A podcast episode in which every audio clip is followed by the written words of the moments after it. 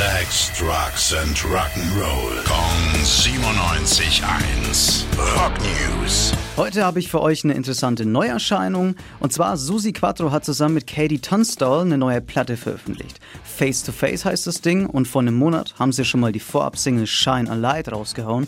Und da hören wir direkt mal rein.